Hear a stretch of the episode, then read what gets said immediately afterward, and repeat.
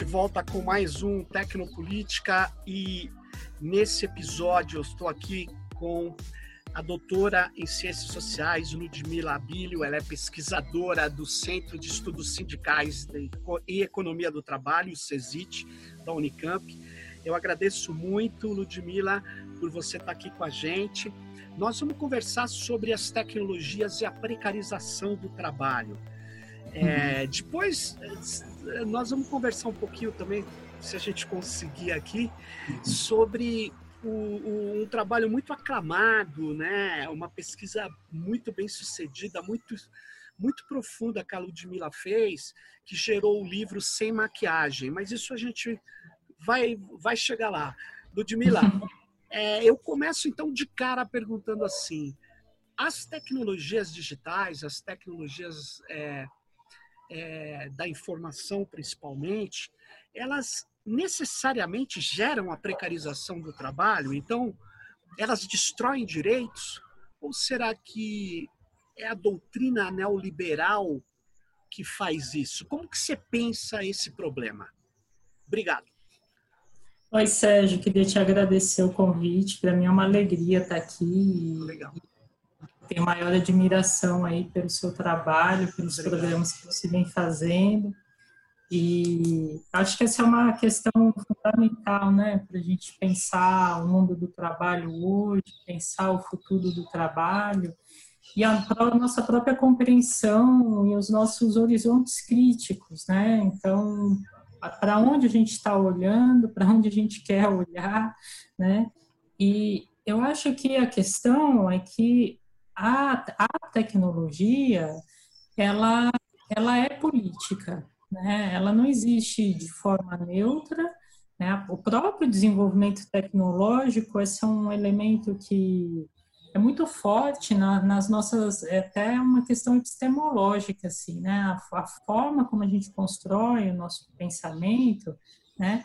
Às vezes a gente parte dessa, dessa premissa de que há um desenvolvimento tecnológico neutro, né, que ele vai acontecendo inexoravelmente e nós vamos nos apropriando desse conhecimento de diferentes maneiras, né? E é difícil pensar e até formular algo diferente disso, né? Porque o próprio, por exemplo, a gente sabe que, que grande parte da, da, da, da, tecnologia que chega na gente, ela tem origens militares, tem outros fins que depois vão se espraiando, generalizando, né? Então, a tecnologia, ela não é neutra. A gente tem que ter esse, o desenvolvimento tecnológico não é neutro, né? Entretanto, isso é muito dialético, né?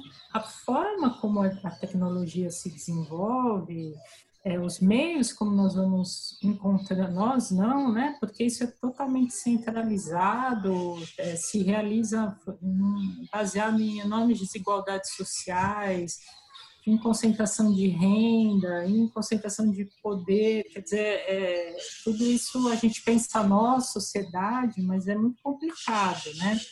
Mas, de qualquer forma, essas transformações tecnológicas, elas trazem em si outros possíveis, né? Quer dizer, a gente sabe hoje que se nós conseguíssemos nos organizar de outras formas, né, as relações de poder, se nós conseguimos superar nossas relações de desigualdade, nós poderíamos ter um outro mundo, um outro mundo seria possível, né? Então a gente sabe disso, né, que é, essa ideia de que você tem aí pessoas trabalhando 14 horas por dia, 7 dias por semana, que você tem muitas pessoas passando fome, quer dizer, tudo isso a gente sabe que é político, né? Quer dizer, não é uma questão natural, ah, a gente tem um mundo feito de bilhões de pessoas e essa desigualdade acontece dessa forma, né?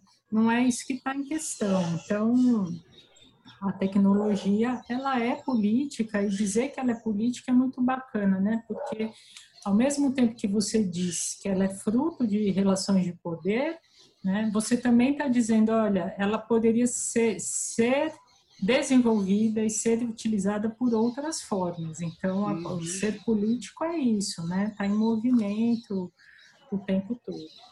Agora, o que, que nós estamos vendo hoje, né, com essa discussão de uberização, etc. é que de fato você conta com meios técnico-políticos, né? Porque eles também poderiam ser utilizados de outra forma, regulados de outra forma, né? Então, a, a, nesse momento esses meios operam dessa forma, né?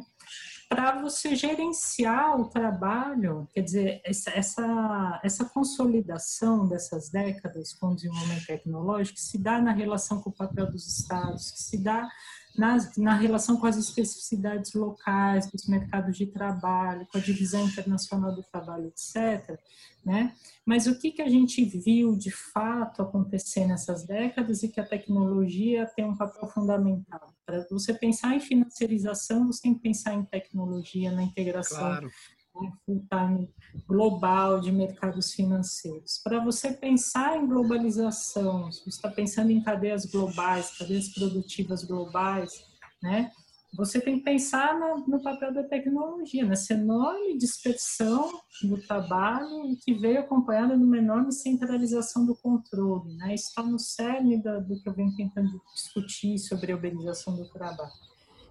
E hoje a gente dá um passo a mais né? Nessa ideia de que você consegue ter milhões de trabalhadores, são milhões mesmo, né? Conectados a uma única empresa e você consegue gerenciar o trabalho da forma mais eficiente possível, né? E para isso você tem meios tecnológicos hoje que possibilitam né, a extração de dados, a, a, transformação da vida cotidiana das pessoas em dados, o gerenciamento desses dados, né, isso que a gente vem chamando de gerenciamento algorítmico.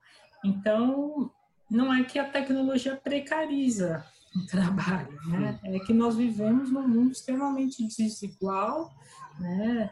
É, de uma riqueza concentrada cada vez mais, financiarizada. Agora Ludmila, deixa, aí. deixa eu te perguntar uma coisa. Você agora usou um termo é, que é está sendo bastante utilizado, mas ainda é muito pouco compreendido, que é essa gestão algorítmica do trabalho, né? Como, uhum. Como que você pensa? Qual seria a diferença dessa gestão algorítmica da gestão, vamos chamar burocrática, ou das pessoas? O que, uhum. que você considera mais diferencial nisso?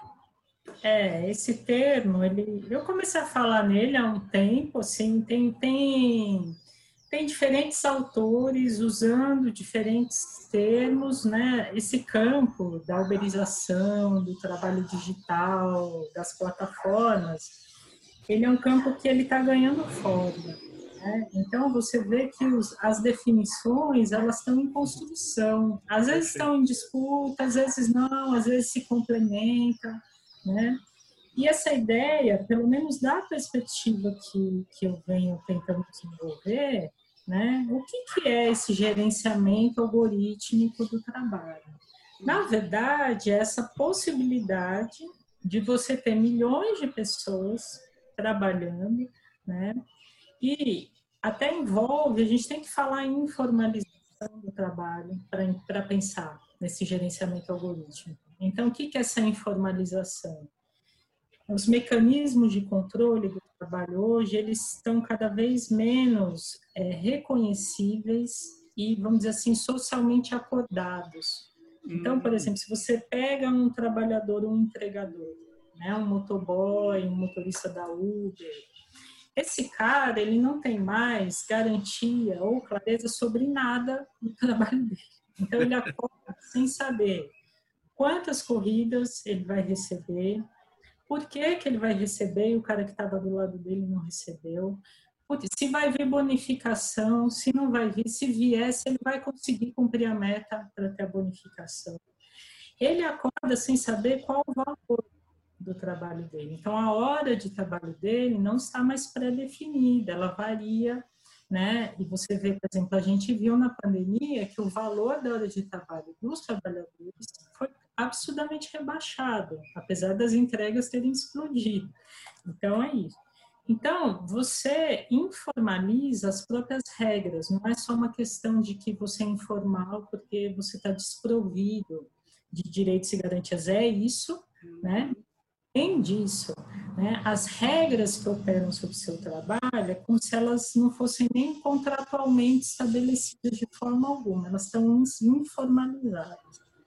E você joga para o trabalhador uma série de responsabilizações, isso que eu venho chamando de autogerenciamento subordinado, né? Em vez da gente falar empreendedorismo, são autogerentes de si. Então, não tem nada pré-estabelecido, não tem hora de trabalho, não tem nada local, né? Então eu acordo, eu vou definir, eu uso a minha moto, eu empresto, eu alugo a bicicleta, eu alugo o carro, são decisões que eu vou tomando subordinadas às regras do jogo, né? Onde que eu vou trabalhar, quantas horas. Então isso é uma informalização. E aí você olha e fala assim, como é que isso é possível? Como é que o iFood consegue organizar a distribuição trabalho dele, consegue fazer com que eu receba a minha pizza aqui na hora que eu queria, etc. Né? É, sem ter nada pré-acordado. Né?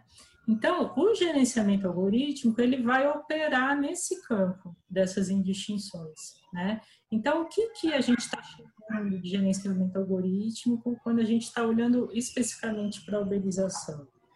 A gente está olhando para essa possibilidade de você de fato, mapear a vida cotidiana, as estratégias, né? É, e trabalhar com isso o tempo todo. Então, é uma espécie de. É uma burocratização, é uma racionalização centralizada, né?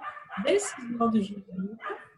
Você consegue otimizar isso e usar isso da melhor forma possível, né? Então, o, o, a programação que envolve hoje ultra, a distribuição e a regulação do preço né, do trabalho dos entregadores, por exemplo, ela está inteiramente baseada nesse encontro entre como está a dinâmica da, oferta, da demanda e como está uhum. a dinâmica da oferta. Só que não é simplesmente mapear, porque é, um, é uma retroalimentação, eu falo que é uma retroalimentação assimétrica.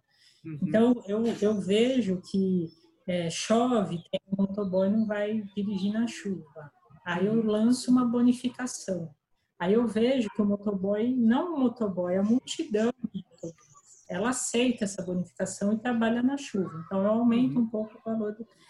Então, o gerenciamento algorítmico, ele é essa possibilidade de você transformar as estratégias individuais, mas também coletivas, né, é, da multidão de trabalhadores em dados administráveis. Basicamente, é disso que, pelo menos eu estou pensando quando estou falando. É interessante, Ludmila, porque enquanto você deu o exemplo da chuva, isso é muito interessante, né? Porque pode estar chovendo na região da Grande São Paulo, na ponta ali do ABC, e não em Osasco, né? É, e o algoritmo, é, ele consegue administrar isso ao mesmo tempo com uma precisão grande, com alta velocidade computacional, porque ele, na verdade, ele não é a gestão humana, né? Ele não, ele, é. nesse sentido, você acha que ele é, ele só vai ser flexível se houver um, vamos dizer assim, uma inserção dessa possibilidade no código dele. Do contrário, ele vai ser rígido, né? Uhum. Ele é mais rígido que o humano. É, o que, mas ao mesmo tempo ele, ele pode incorporar cada vez mais diferentes variáveis, Sem né? Que é muito difícil a gente compreender como essa programação é feita. Então, por exemplo, exemplos dos desafios que a gente vai enfrentando com isso, né? É, existem recortes raciais, por exemplo, na forma como um trabalho do motorista Uber é, é feito, né? Olha só. a gente percebe o quê? Pela experiência do motorista. Então, Sérgio, mais do que nunca, a percepção dos trabalhadores é, é uma fonte assim fundamental para a gente compreender sempre foi, né? Mas é, hoje você só consegue, porque as empresas têm total privacidade, você só consegue entender os mecanismos de trabalho pelas experiências dos trabalhadores. E os trabalhadores trabalham no escuro. Então, tudo que eles estão vivendo é, é uma. Ele nunca. É, é aquela coisa assim, eu não tenho certeza que é isso, mas eu, eu percebo. Então, o trabalhador diz assim: eu sou negro, né? Isso um trabalhador me falou: eu sou negro, é, tenho um carro mais velho e eu recebo muitas corridas para favela, para bairros perigosos, etc. E eu trabalho sempre com um amigo meu que é branco e tem um carro mais novo. E ele recebe corridas para hotéis, para o centro da cidade. Olha só. Sei se é impressão minha. e eu também não posso dizer, ah, a empresa tem um recorte racial. Não é, talvez não seja nem que isso é programado, mas a empresa adota determinados critérios na sua programação de distribuição que talvez vão se traduzir em recortes raciais. Ou talvez haja um recorte racial. A gente não tem como afirmar, né? Então, o que a gente sabe é, essa programação, ela pode incorporar muitas variáveis previstas conscientemente incorporadas ou não, ou reproduzir desigualdades. Né? Então, às vezes, é. o próprio gerenciamento acaba por reproduzir desigualdades porque é a dinâmica do social, quer dizer, ela está... Tá Ludmila, provavelmente é, é, é, o que você falou, esses algoritmos, esses algoritmos os sistemas algoritmizados são completamente opacos. Então, é. É, porque um gerente dentro do chão da fábrica, você consegue vê-lo agir tal. O algoritmo você não vê, você não sabe se ele está com uma cara de bravo ou não, porque ele não tem cara. Então, mas mais do que isso, os algoritmos que provavelmente o Uber usa de, de redes neurais ou é, algoritmos de aprendizado profundo, ele uhum. pode extrair elementos do racismo estrutural e, e agir, é, vou dizer assim, com o aprendizado que ele faz, é, das, uhum. da, do que ele consegue captar e organizar, na verdade, um, uma, uma ampliação do racismo, ao invés de uma contenção.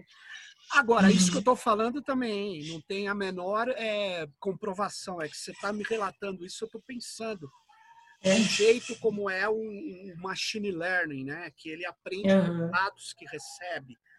Então, mas é muito interessante isso que você falou. Mas, Ludmila, é, uma pesquisadora que eu orientei, a Débora Machado, e eu mesmo atuei muitas vezes olhando patentes. Patentes para poder entender, porque a patente não traz o algoritmo, mas traz o registro de um sistema e lá dentro pode estar o algoritmo uhum. e, e, existem patentes complicadíssimas. Você não, não, não, não se aventurou, o pessoal que, tá, que você conhece que discute uberização não está estudando também patentes, está indo mais pela via das entrevistas, da conversa com o trabalhador, é isso? É isso, Sérgio. Até eu acho que essa, essa nossa conversa, espero que ela ela seja um passo de um encontro, porque toda essa dimensão da tecnologia é muito obscura para nós e nós estamos engatinhando. Né? Então, assim, eu mesma, até eu entender o que era o algoritmo tal, né?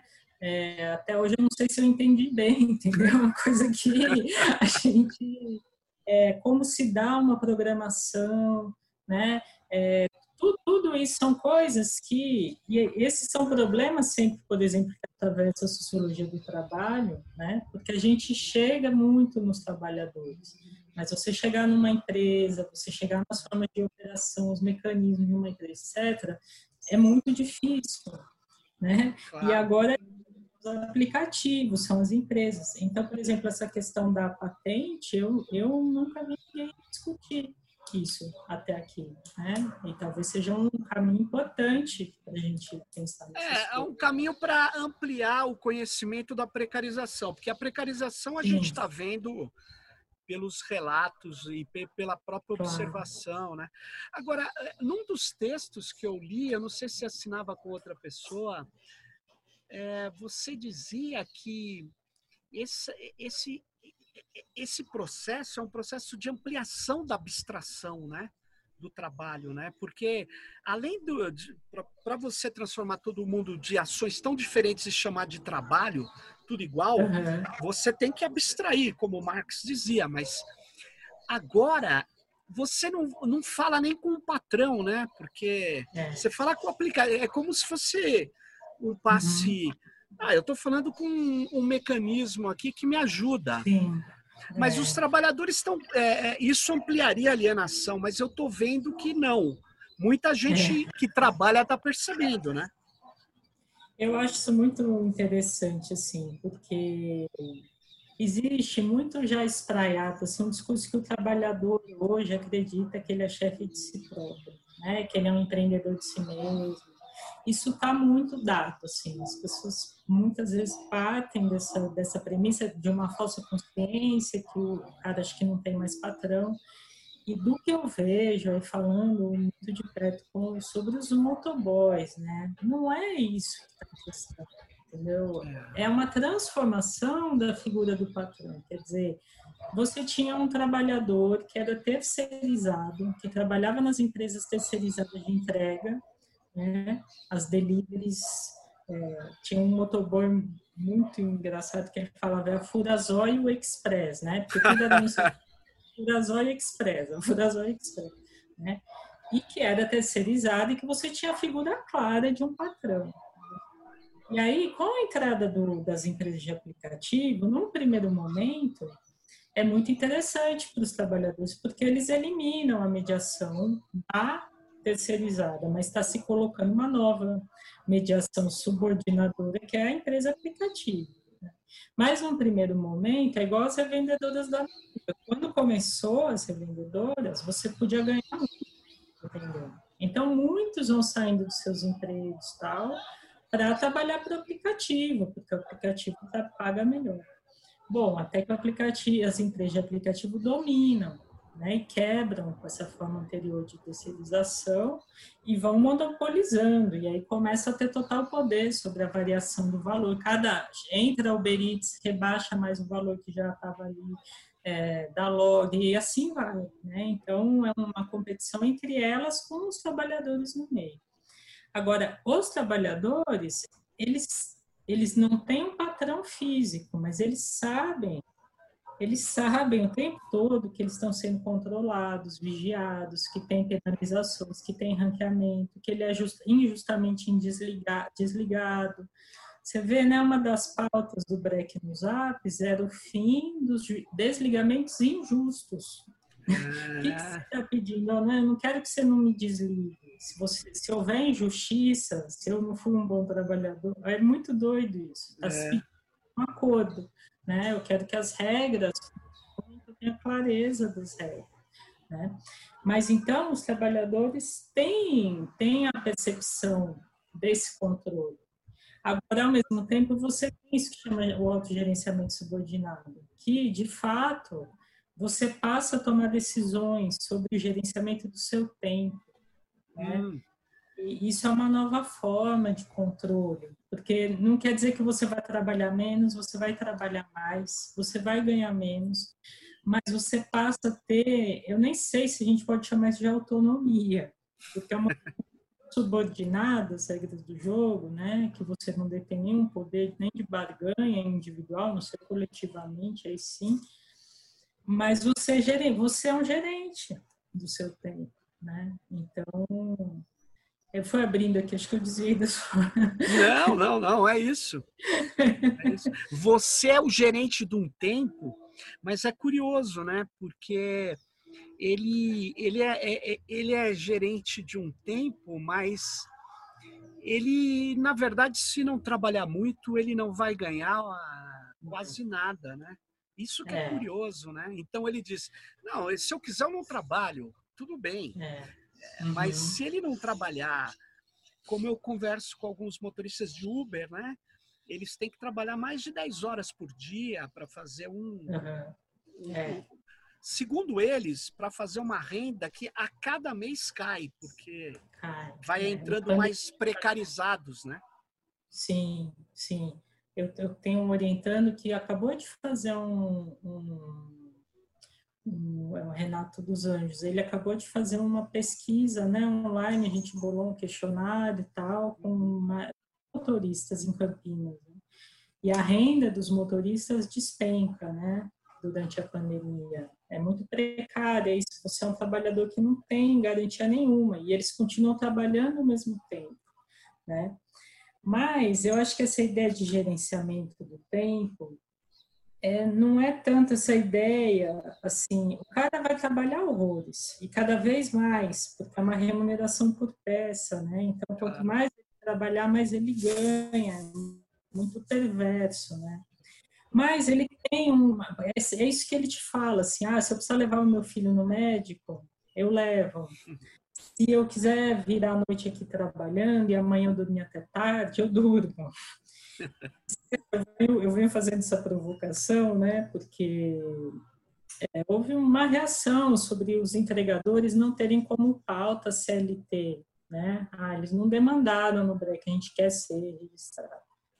E logo se a interpretação mais recorrente é isso, ah, é falsa consciência, eles se acham empreendedores de si próprios, etc. Ah. Né? E aí eu brinco com os professores universitários, né? Eu falo assim, ah, nós na academia, a gente está trabalhando quantas horas por dia? Quantos dias por semana? Ah, tá. Se eu disser assim para você, você prefere ter um relógio de ponto aí na universidade, você entra lá às oito, né, e fica na sua salinha até às seis, você não trabalha mais depois. Você prefere do que você ser esse gerente do seu tempo? Você dá uma aula, você vai embora, você trabalha em casa. Eu falo assim, a gente, a nossa subjetividade, as transformações do trabalho, a nossa subjetividade está sendo forjada de novas claro. formas. Né? E nós temos apreço a poder gerenciar nosso próprio tempo. E todos nós estamos trabalhando cada vez mais, com cada vez menos limites, né? Então, isso não é uma falsa consciência do trabalhador precarizado, motoboy, não, isso está forjando a nossa subjetividade hoje. Né? A gente tem que. E, e, ao mesmo tempo, é muito contraditório falar isso, né? Porque parece que você está defendendo um trabalho não regulado, de forma alguma. Os motoboys claro. estão sendo muito precarizados. Mas quando a, a, parece que o que tinha antes era bom, não é bem isso. Né? Está piorando, está piorando, piorando. Mas era um trabalho super arriscado, super mal pago, com outras formas de dominação, de exploração. Então, são esses dilemas. Agora, Ludmila, você tava, você falou para usar, falar dessa gestão do tempo e da subjetividade, que isso é muito importante, né? A gente está sendo formatado, né? Uhum. Nessa nova, nesse ordenamento neoliberal organizado por tecnologias de controle, né? Que Sim. Mas os professores universitários também estão muito precarizados. Óbvio, das instituições públicas menos, mas das instituições privadas uhum. é, uma, é uma loucura. E eu temo, Sim. eu não sei o que vai dar, mas essa. Eles falam assim: ah, o cara está trabalhando em home office. É, eu estou aqui na varanda do meu prédio, eu não tenho home office em casa. Uhum. Eu não tenho um lugar adequado. Sim. Tinha uma, da, uma das coisas que a minha universidade fez, a Federal do ABC, foi permitir que os servidores, os técnicos, levassem cadeiras para casa, porque a cadeira deles, pensa bem, não era adequada para o cara ficar muito tempo trabalhando. Então uhum. ele, ele tinha uma mesa, uma mesa de comer, de jantar, sei lá. Ele não tem mesa de trabalho. Então, uma é. precarização desde esses detalhes até é. o que as universidades privadas estão fazendo de obrigar uhum. o cara a gravar tudo e depois eles vão dispensar os caras e Sim. botar um tutor lá para fazer ordenamento de vídeos. Eu não Sim. sei o que vai acontecer, mas é. você tem um, uma situação bastante e, e, e softwares de controle de tempo. Pois é. Você vê como é político, né? Porque Sim. quando é o home office, a gente fala assim, ah, em distinção entre tempo de trabalho, que é ou não é, é porque é político. Porque, assim, você teria toda forma de regular isso e dizer, ah, o cara trabalhou tantas horas por dia e tal. Mas a gente está caminhando no sentido contrário disso, né? A reforma trabalhista, Sérgio, por exemplo, ela pegou a figura do teletrabalho e ela tirou qualquer regulação possível. Né? Então, ela não, não, não legislou sobre formas de regulação do tempo, pelo contrário, isso não existe, e ainda transferiu para o trabalhador. Então, na reforma, se legaliza que, por exemplo, os instrumentos de trabalho podem ou não ser do trabalhador, não é mais Nossa. uma obrigação do empregador ela tem uma cláusula que diz que o trabalhador tem que ser informado sobre os procedimentos do trabalho em casa. Uma vez isso feito, você abre a porteira para, se ele tiver um acidente de trabalho, desresponsabilizar a empresa. Claro. Ele estava ciente das. Então, agora o que se desenha em pós-pandemia é isso. É um, talvez um, é, eu venho falando que a uberização mais do que plataforma, do que algoritmo, ela é a consolidação do trabalhador sob demanda. Esse sim, é o lance sim. da uberização. E por isso que é, é, você falou, vamos falar do livro alguma hora, etc., né? É, por que, que eu cheguei na uberização? Porque eu fui lá estudar ser vendedora de cosmético, não tinha nada a ver com essa conversa que a gente está fazendo hoje sobre plataformas, etc. Claro. Né? E eu já, já terminei a minha tese lá em 2011 e tal, pensando que, olha, existem mecanismos hoje no mundo do trabalho de informalização do trabalho e desse uso da mão de obra só quando ela for necessária. Isso está em jogo hoje, está atravessando o mundo do trabalho. Né? E a consolidação de um trabalhador sob demanda é isso. Né? O que, que é um motoboy? Ele é um trabalhador disponível e quando você precisa, você convoca esse trabalhador. Ele passa o dia lá alugado na praça esperando o trabalho, etc. Quando você precisa, você usa ele. E quando você não precisa, isso é uma outra concepção de sociedade que está em jogo. Né? É, você transfere para ele a gestão da sobrevivência. Então não precisa mais ter jornada, não precisa ter mais salário, não precisa ter mais garantia sobre a própria reprodução social. Quem, quem sobreviver, sobrevive. Quem não, azar dele, né? Então, isso é uberização, é você ir consolidando a figura de um trabalhador que é sob demanda. Isso está atravessando o mundo da educação, da saúde, do direito, as, as, as, as, profissões de mais baixa qualificação, até profissionais mais bem remunerados. Está atravessando está tá na espinha dorsal da reforma trabalhista. A reforma trabalhista é uma legalização do trabalho sob demanda, né? E a pandemia, a gente, estão sendo testados usos da força de trabalho né, essa transferência para o trabalhador sobre custos, riscos e a sua própria reprodução social. Então, eu acho sim que a gente vai ver cada vez mais esses, essas formas se espraiarem, entendeu? De você realmente transferir para o trabalhador, né, um trabalhador que passa a ganhar pelo que produz, e, e é está disponível, ele só é recrutado é, como agora, necessário Ludmila, é, eles, é, eu, eu, eu, eu vejo que é, o capital, na sua versão neoliberal, hoje, já há algum tempo, aliás, eles, eles mais do que nunca querem naturalizar esses processos. Eles dizem isso é uma tendência. Isso Sim. não é uma tendência, isso é um arranjo. Isso uhum. é uma decisão de grandes grupos econômicos uhum. e que cria uma doutrina que e, e, e cria os seus doutrinadores. Né? Eu, eu venho, eu, eu sou também cientista social, mas eu colaborei muito com a comunidade de software livre. E a gente tem uma figura na área de software livre, mas também de software proprietário, eles imitaram a gente, que é a figura do evangelizador. A gente, uhum. é, eu vou lá e evangelizo. A ideia de olha, o software livre é bom e tal. E aí a Microsoft também, que já era quase um monopólio, criou seus evangelizadores. Mas para quê? Para poder dominar as mentes, para poder criar a reprodução, porque senão ela perde, uma hora ela perde. É.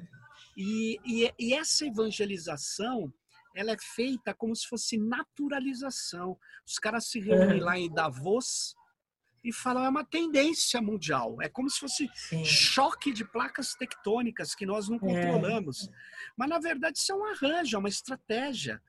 E eu uhum. não vejo uma reação, né? Porque é, é, é, é, não, não, não, não é isso não é denunciado de uma maneira clara. Isso eu vejo uma dificuldade muito grande por não, de, é, não desmascarar isso, você também enfrentar isso, né? Porque aí eu vejo uhum. um, uma pessoa precarizada dizendo essa é a tendência, assumindo isso, como se, uhum. é, enfim, é, é, um, é um problema esse, né? O problema da, da ideologia, mentalidade, prática discursiva depende da corrente é. que você se liga, mas, mas é, é. complicado. Agora, sabe uma coisa que eu é, é, que você falou agora, mas eu fiquei, Ludmila, é, você falou, você chega na uberização porque a sua pesquisa de doutorado foi sobre o trabalho das revendedoras da Natura, né?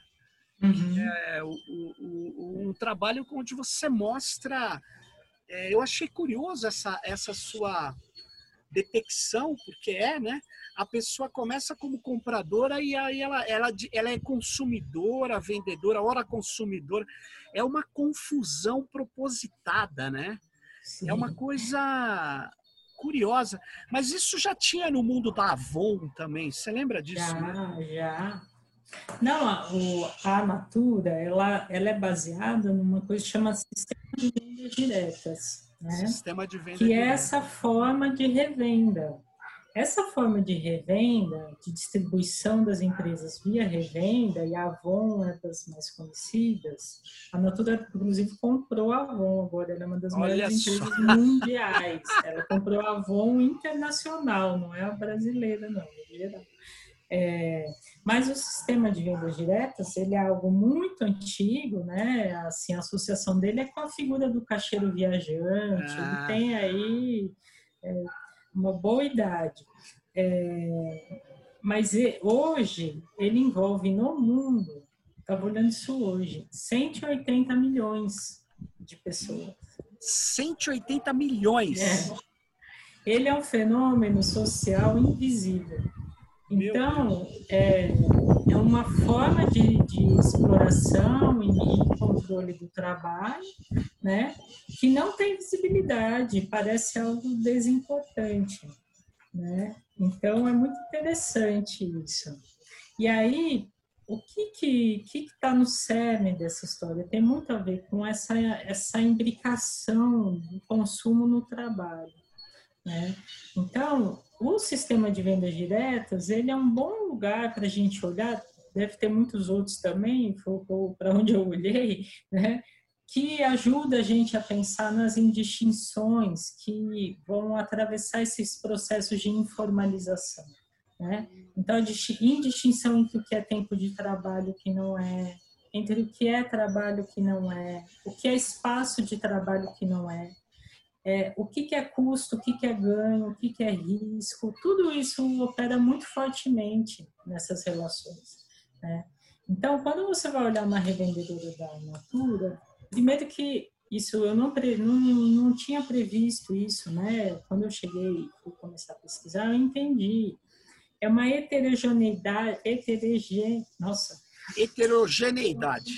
Heterogeneidade, né, de é. perfis então, você tem desde a diarista, que vende para a patroa, que compra alguns produtos, que se endivida, porque quer consumir natura, etc., que vende para a vizinha, não sei o quê, até mulheres que fizeram disso a profissão, né? e que há duas, três décadas viviam disso. Então, elas não tinham nem, não tinha essa indistinção de consumo e trabalho. A mulher, isso era a profissão dela, ela tinha uma cartela de clientes, ela trabalhava 8, 10 horas por dia, tinha se planejava quanto que ela investia, etc. Essas são as que se prejudicaram muito com o aumento da concorrência, né? Porque ela não consegue mais sobreviver e também não consegue mais voltar para o mercado de trabalho. Até mulheres, por exemplo, algumas que entrevistei, que eram esposas de executivos de multinacionais, e que ao mesmo tempo eram donas de casa, não trabalhavam fora e, e passaram a vender loucamente, ganhavam muito com isso, né? E combinavam os eventos sociais de alta sociedade com a venda da Natura. Então vai no Jockey, leva a Natura, vai na Ribeira Nossa. de São Lourenço, leva. Tem um setor para elas, chama setor cristal, com Y, né? Que, top, que é um setor só, é um setor só para para a elite poder se distinguir né, das reuniões onde estão as outras eles vendedores. Né? Então, é, mas aí o que, que você via nessa atividade? Essa indistinção. Então, por exemplo, eu sou secretária e estou vendendo durante o expediente na escola. Então, o meu local de trabalho é o local de venda, o meu tempo de trabalho está misturado com a minha jornada de trabalho, né? Eu, eu, trabalho em casa depois, separando tal, faço as contas, faço compra, não sei o que, distribuo essas coisas todas. Então, é um trabalho que não aparece como trabalho e dá muito trabalho, né? E transfere uma série de riscos e custos para essas mulheres. Mas é isso, essas indistinções estavam postas ali.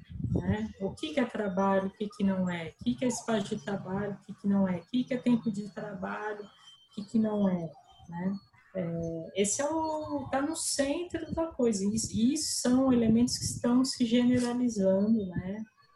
Pelas relações de trabalho. É, agora, Ludmila, você falou de várias formas invisíveis, né? Eu vou falar de uma que não é tão invisível, mas não é considerada forma de trabalho.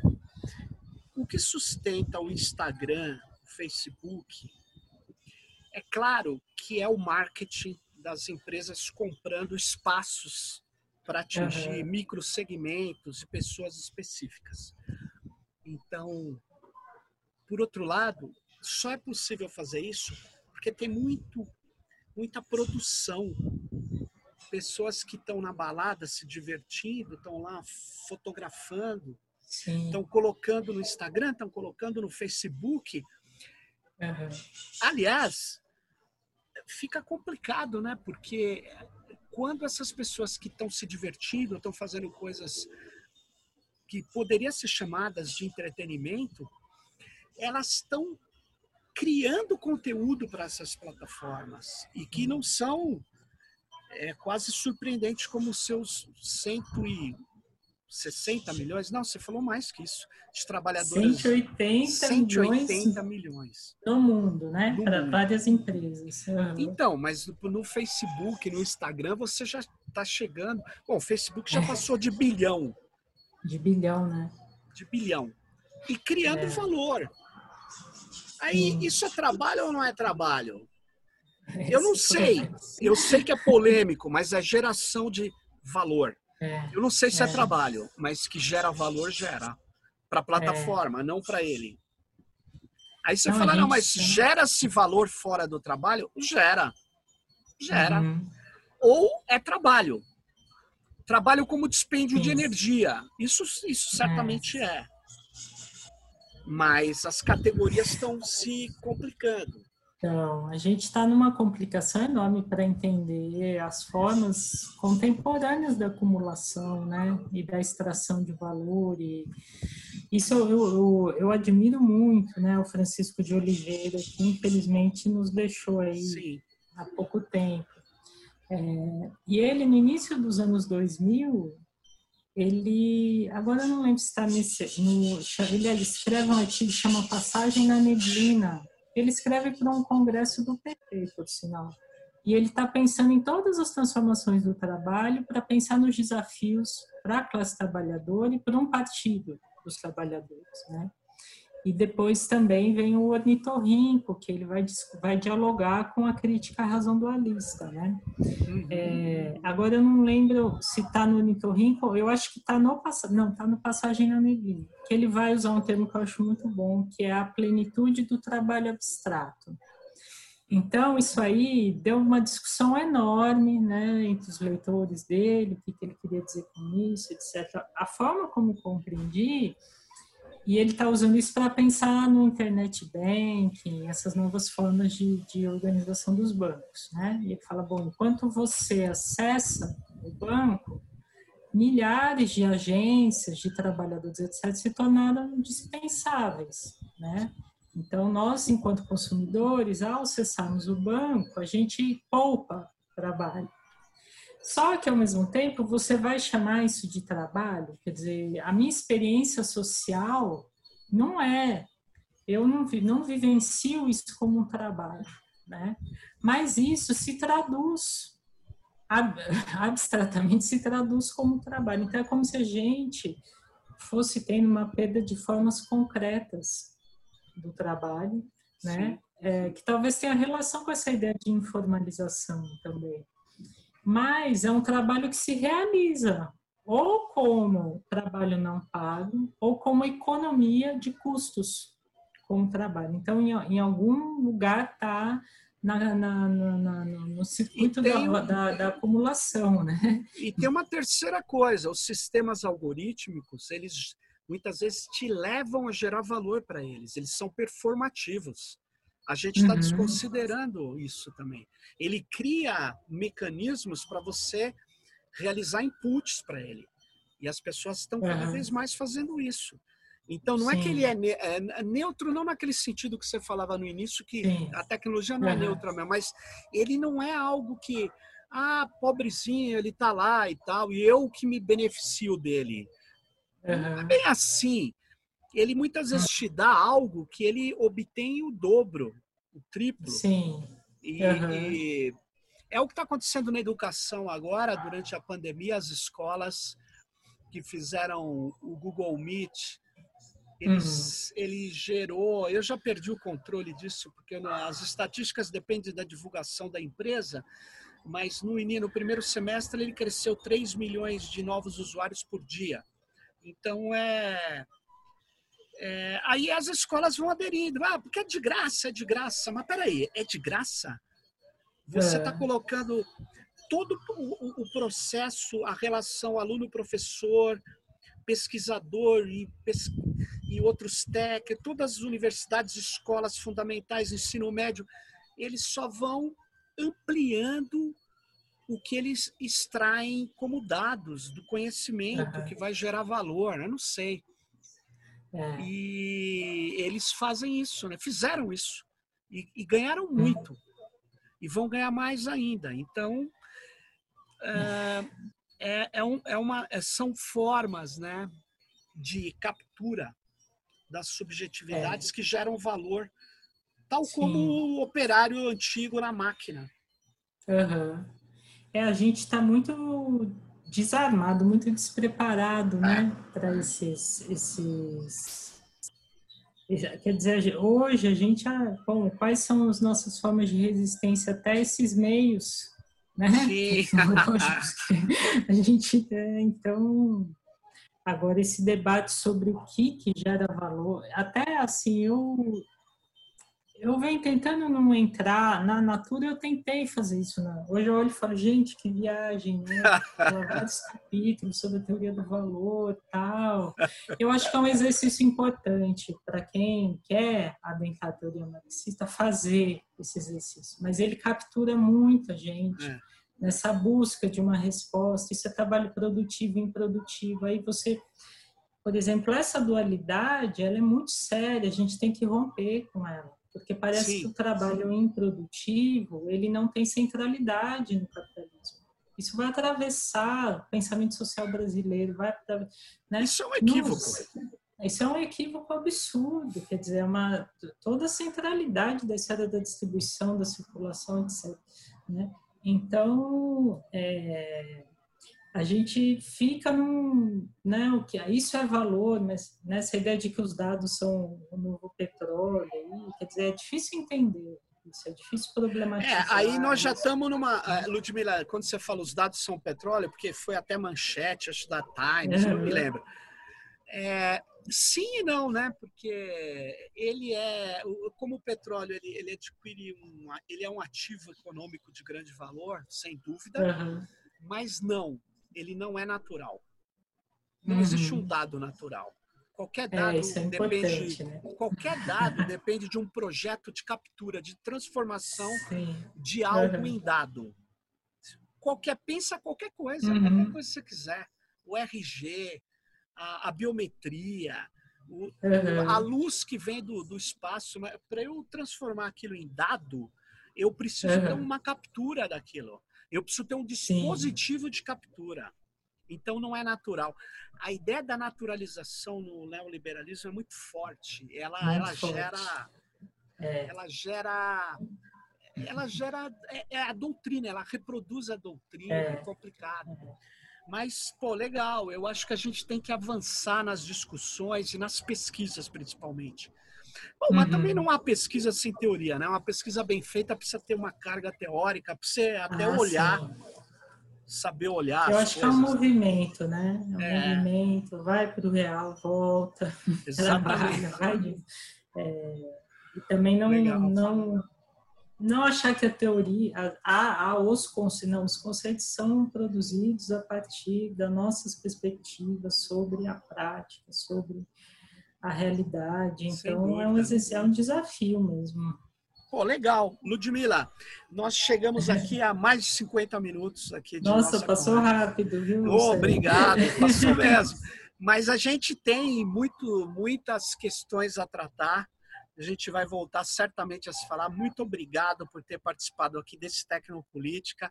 Eu acho que ele traz é, questões muito complexas, mas eu acho assim, questões simples já não não não estão chamando a atenção. Não nos interessa, tá né? Muito complexo. Essa tá pandemia mostrou que a é. gente entende pouca coisa das coisas. Não, tá, tá difícil. Então... Não tá para antes. Mas é isso. Pô, obrigado, Ludmila. Valeu. E encerramos aqui Eu mais te agradeço. um. Valeu. Mais um Tecnopolítica se encerra e até a próxima. Tchau, Ludmila. Obrigadão. Até. Tchau, Valeu. tchau. tchau.